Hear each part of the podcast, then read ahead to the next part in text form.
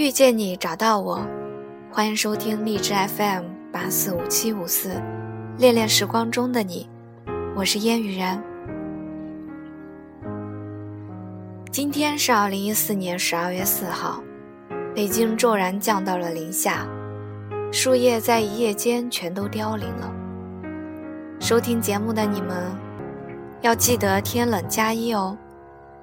二零一四年很快就要过去了。给二零一五年的你带去一份健康吧。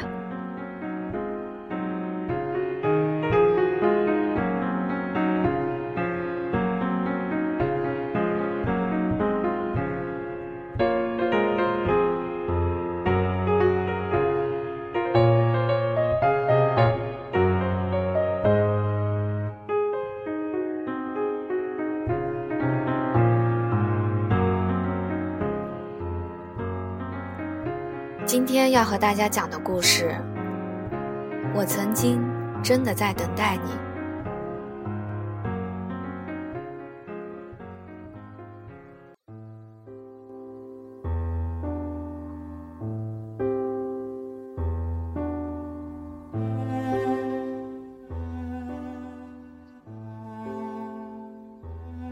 那年我们高三，一样抱着希望的我们。试图努力让未来的自己成为一名合格的大学生。有一天，你突然拿着一道数学题来问我，作为数学课代表的我自然没有推诿。只是那道老师讲了好几遍的题目，你竟然不会做。当时心里只是觉得可能你忘了，因为从来都是坐在教室最后一排的你，我没有想过和你会有交集。后来，你经常会拿着数学题问我，我也会很耐心地解释给你听。你应该是听懂了，因为有一段时间你的数学成绩出奇的好，连老师都在课堂上公开表扬你。只有我明白你的小伙伴一片嘘牺声的含义，你也是很自豪地冲我笑笑。我自然也很高兴。因为我帮助了你。当时紧张的学业压得我们喘不过气来，每天都有漫天飞舞的试卷等我们去填满。你和坐在我后面的同学换了座，你直接坐在了我的后排。你说这样问我问题更方便了。我当时很好奇的是，我并不是班上数学学的最好的。虽然我是数学课代表，我们就这样互相学习、互相鼓励。你的小伙伴们都对你刮目相看。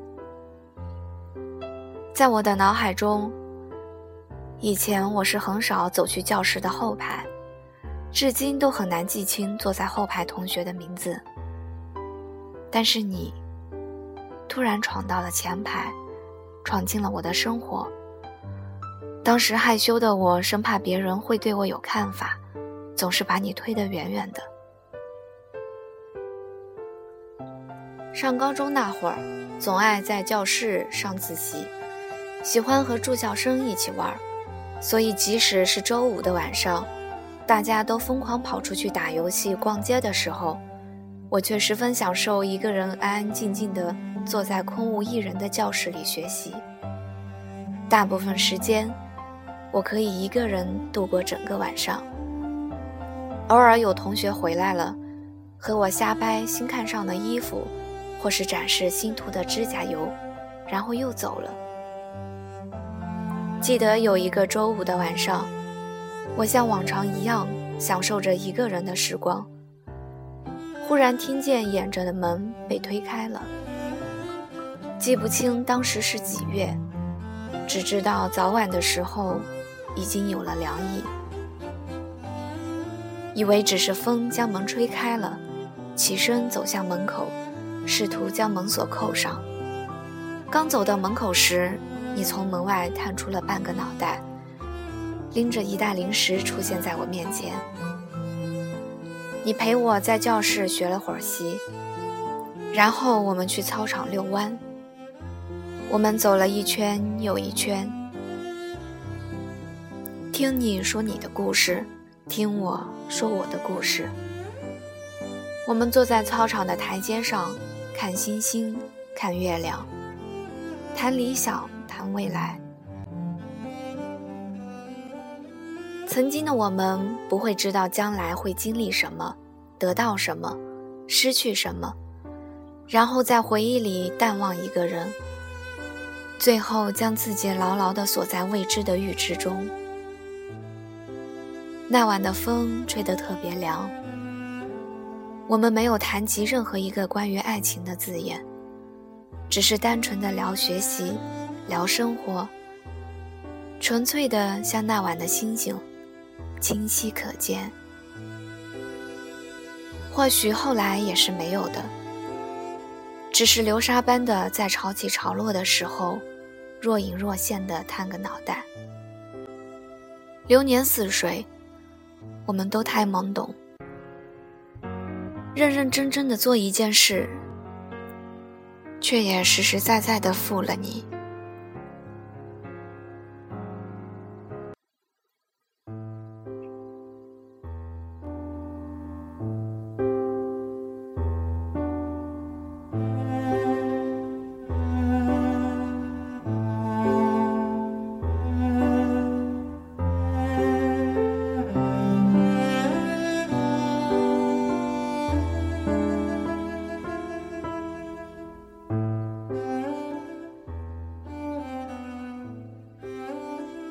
出于当时自己高傲的自尊心，觉得在高三这人生关键期，怎么可以任凭自己去想除了学习以外的事情呢？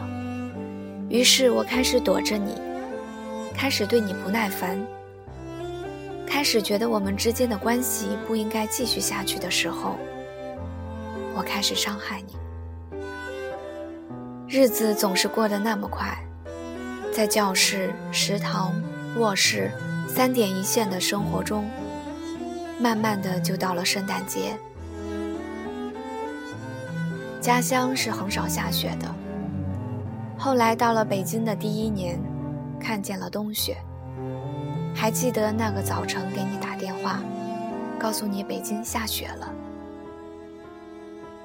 那年的圣诞是和你过的第一个圣诞节，也是最后一个圣诞节。因为我的生日就在圣诞节附近，所以你和我说，两个节日就一起过了。那个时候简简单单的我们，却在不经意间互相伤害了彼此。你给我买了礼物，上课的时候，你让我后排的同学将礼物传给我，但我又给传了回去。下课后。你亲自把礼物送到我面前，我好像是亲自把礼物给摔了，当着大家的面。那个时候任性的我，总担心考不上自己心中理想的高校，而整天忧心忡忡。见如此胡搅蛮缠的你，更是恼羞成怒。你默默地走开了。打那以后。似乎再也没有见过你的笑容了。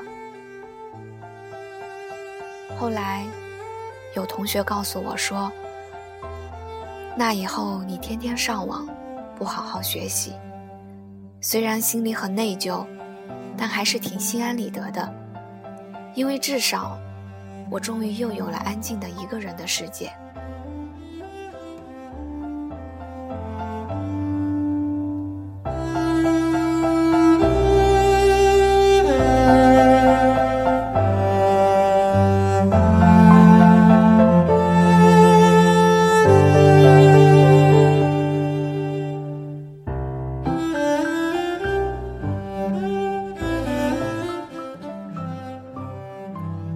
高考的脚步终于迈进了我们的人生。我如期的来到了北京，只是分别的那一天，羞于开口的我，在走出教室门的最后一刻，也没敢问你去了哪里。后来从别人的谈话中得知，你又复读了一年。当时，一种惭愧、内疚、痛心和自责的混合之情，像海潮般的冲击着我。不用说，这时我心里有多难受，巴不得有条地缝钻进去躲起来才好。懊悔、内疚，在我脑中起伏着。有多少夜翻来覆去的，怎么也睡不着。我更加不敢见你，不敢听你的电话。那年的秋天，我踏上了北上的火车。你开始给我写信，让我在北京等你。我默默地收着你的信，和你每年寄给我的礼物。因为不敢扰乱了你学习的心，所以只是回复说：“你要好好学习，不能气馁。我相信你一定可以来北京。”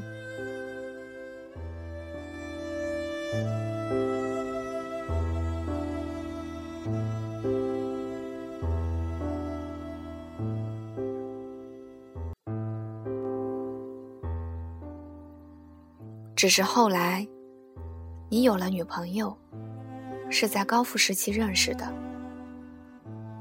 我没有再说什么。记得以后我们只见过几次面，听你说起过你的女朋友，也知道你很爱她。但我知道，在北京，我在等候的那个人，再也不会出现了。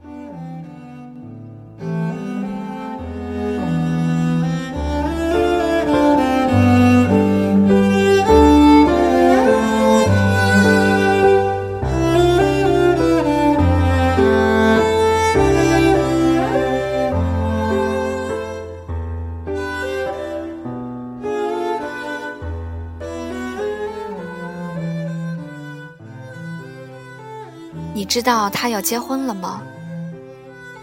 一个小伙伴在微信圈里告诉我，我说我不知道。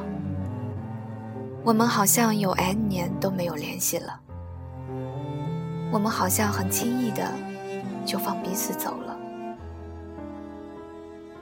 只是从来没有认真的告诉过你，曾经我真的等过你。